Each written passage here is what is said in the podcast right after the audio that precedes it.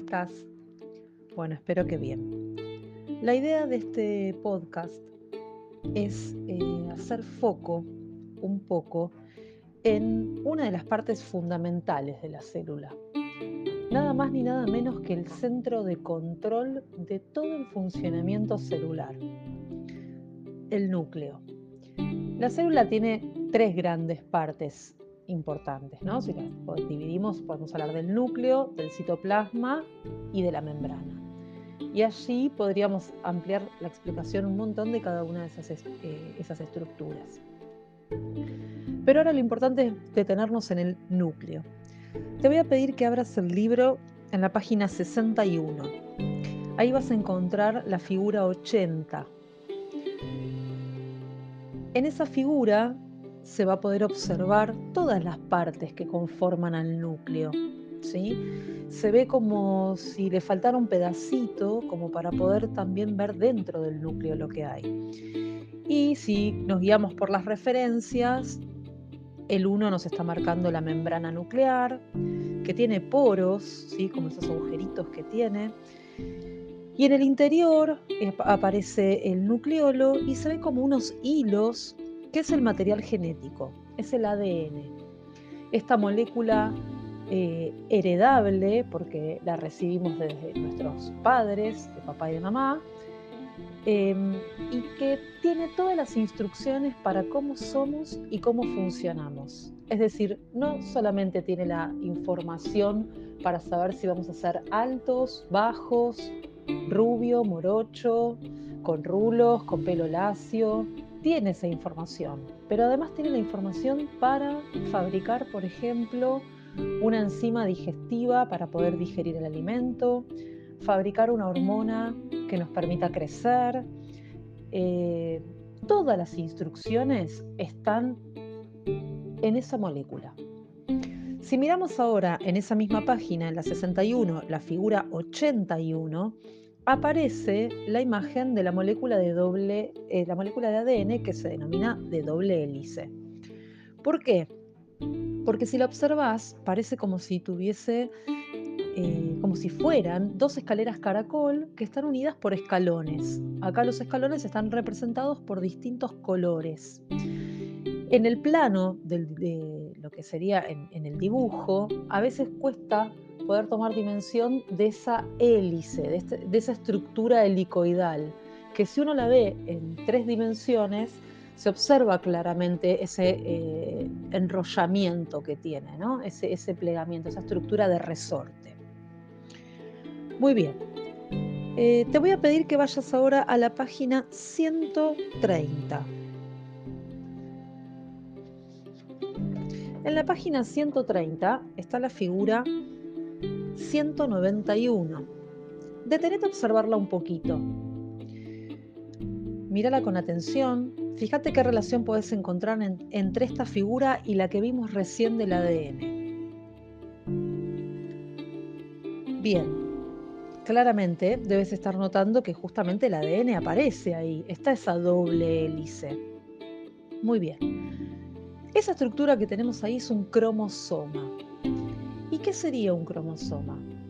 Es ADN. Lo que pasa es que ese ADN está plegado sobre sí mismo millones y millones de veces.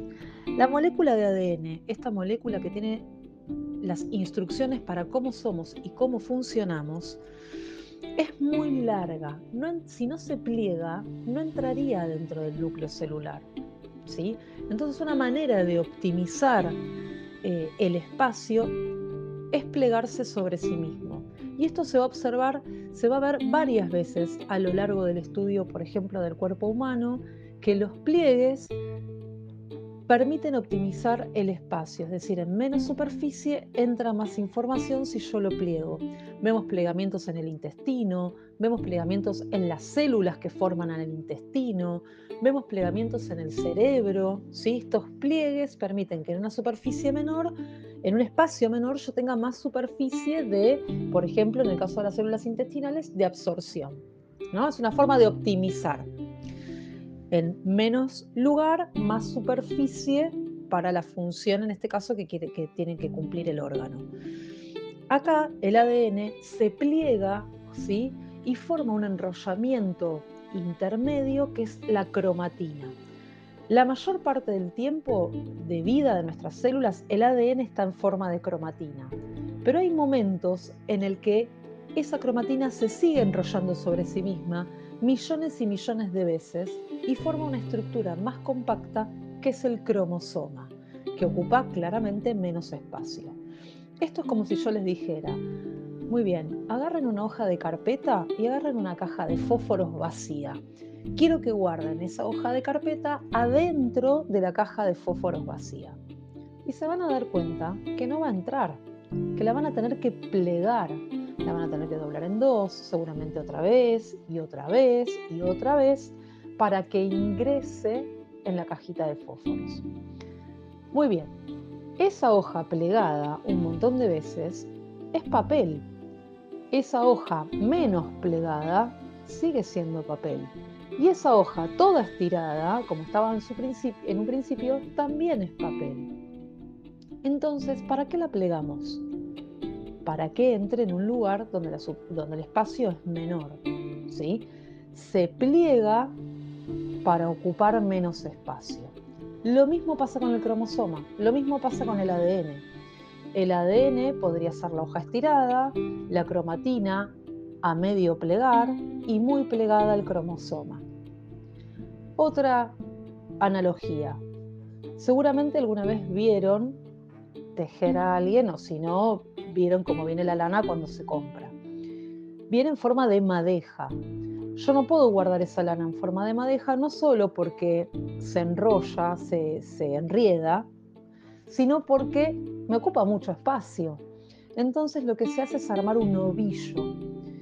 El ovillo sería el cromosoma, la madeja sería la cromatina.